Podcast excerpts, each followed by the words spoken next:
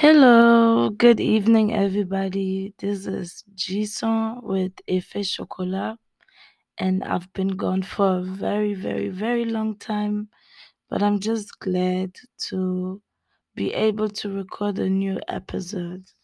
So, why why was I absent for so long? It's just because I entered one of the biggest the biggest phases a woman can enter, and this is motherhood.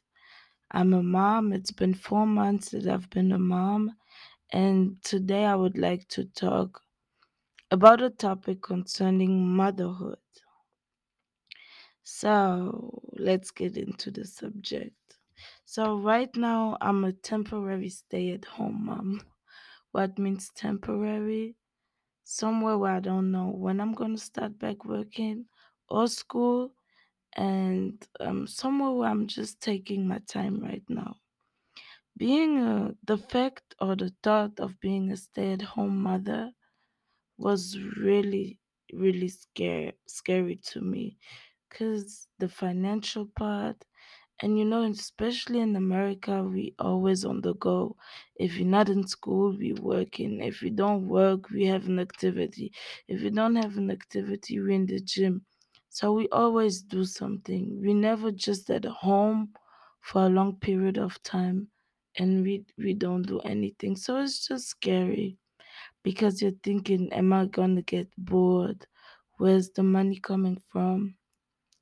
What is what what what will I do for 24 hours? So let me just speak about my temporary stay-at-home mom situation. So right now I'm just enjoying being home with my daughter. It took a little time after her birth to adjust It took a time to adjust to her sleep schedule versus my sleep schedule. A lot of people just tell you, well, sleep when the baby sleeps, which is basically impossible.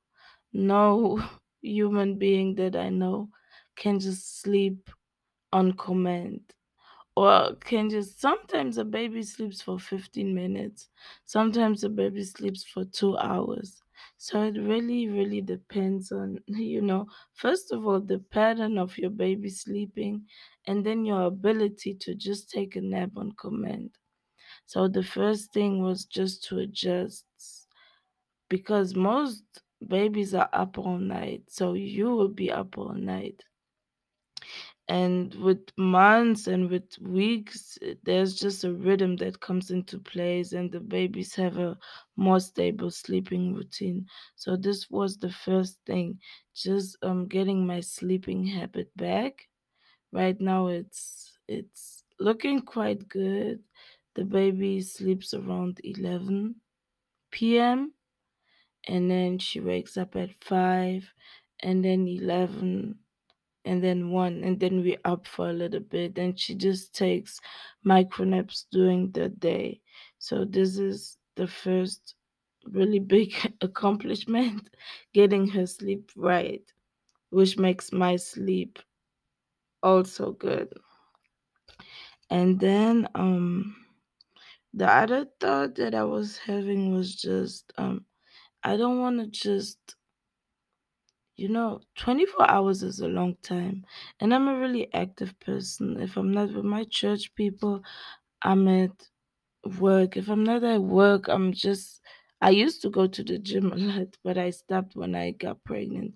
So I'm just on the go all the time. So it was just like, what am I gonna do at home? You can clean your house and then you just watch TV. And I didn't want to go into this routine where you just watch TV the whole day and you let um your time go by and you feel like you're wasting your time, which obviously will make you depressed. And who wants to be depressed? Nobody wants to be depressed. So the first thing is to the first thing for me to be a successful temporary stay at home mom was to um rebuild healthy eating habits. Usually this is personal when I'm by myself I have a problem. I don't really eat. I wait till my husband comes home very late, very late after he finished the day, and that's when we eat. But during the day, I'm just snacking mostly. So one of the first steps I did was just to try to eat breakfast at least in the morning let's say when when it's six let's say six slash eight o'clock i just try so hard to eat something like to take a, a cup of tea because i'm a tea lover i love tea so i try to drink some tea and eat it with a piece of bread at least you have something in you know and you just don't spend the whole day just snacking on sweets and chips and whatever. So the very first step I took was to relearn how to eat. And this was breakfast. And then during the day I tried to eat something during the day, which I which does not always succeed, but I just wait mostly on my husband and we eat together at around eight o'clock. And then um the another the other part of being a successful temporary stay at home mom was just for me to set goals because you will have a lot of time just by yourself. When the baby sleeps, you will be just by yourself. So I I have goals, realistic goals that I set. For example, I want to start back with school and I want to go back to the gym. So this is just goals. Now you have a whole day. It's just you and your thoughts and your progression. So set your goals, realistic goals, not impossible goals. Because I learned something. If you write stuff that's impossible, it will just be on your goals list. It will not go anywhere. You'll get frustrated. So write down realistic goals that are achievable. Something like um, empty the dishwasher. Something like clean the closet for 20 minutes. Something like, I don't know, finish um, just organizing your letters and bills or taking care of a call. Just write down realistic stuff that you always push back to get them done. And also, um, stay active. Stay active as a temporary stay at home mom. I have this tendency to sleep a lot, just take long naps and just be on the couch and watch TV, but just stay active. There's so many videos on YouTube where you can for 30 minutes a day just just watch exercises that you can follow. It's not easy to go to the gym, especially when you cannot leave the house, but you can do it from your home. And also, I have a kangaroo, the little thing where you put your baby in, and I walk with my daughter. Like we every day, we just go outside, we walk, I talk to her, and it it gives me exercise and it makes her take fresh air and she just looks around and explores the world and just see stuff. So, guys, just don't stay at home. You can, if you have a stroller, put your baby in the stroller, get your 15 minutes. If you don't have a stroller, get you the little kangaroo where you can hang your baby and just walk for 20 minutes a day. It will help you. You'll be able to breathe, you'll be able to see the outside, and it will just re reboost reboost yourself.